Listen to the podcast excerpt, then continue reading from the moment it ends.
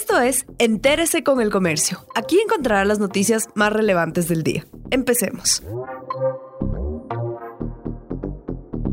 A continuación, los temas más destacados en el comercio este martes 13 de octubre el Ministerio de Trabajo considerará nueve factores para el incremento del salario el Ministerio del Trabajo creó una fórmula para calcular el salario básico con base en nueve indicadores que abarcan índices de productividad y elasticidad del empleo, entre otros. El mecanismo se activará en caso de que el Consejo Nacional del Trabajo, formado por empleadores y trabajadores, no logre un consenso para definir el salario que regirá el siguiente año. La fórmula fue emitida a través del Acuerdo Ministerial 185 del 17 de septiembre pasado.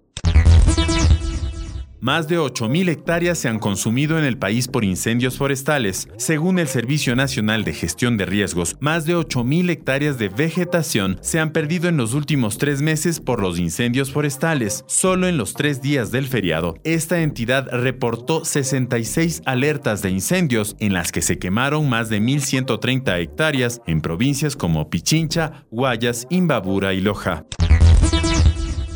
Controles de los bomberos de Quito revelan faltas en el 20% de locales comerciales. La explosión de un tanque de gas ocurrida el sábado en el centro de Cumbayá puso sobre el tapete el cumplimiento de las normativas por parte de los negocios y los controles que la autoridad realiza a los establecimientos. Según el Cuerpo de Bomberos de Quito, desde el 1 de enero hasta el 10 de octubre de este año se han atendido 8 eventos de auxilio relacionados a la explosión por GLP, mientras que en el mismo periodo del 2019 fueron 23. Los controles revelan faltas en el 20% de los locales.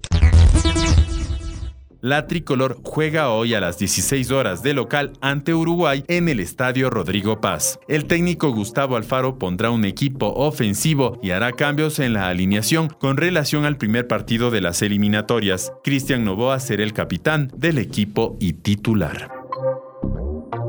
Gracias por acompañarnos. No olviden seguirnos en Facebook, Twitter e Instagram como El Comercio Com.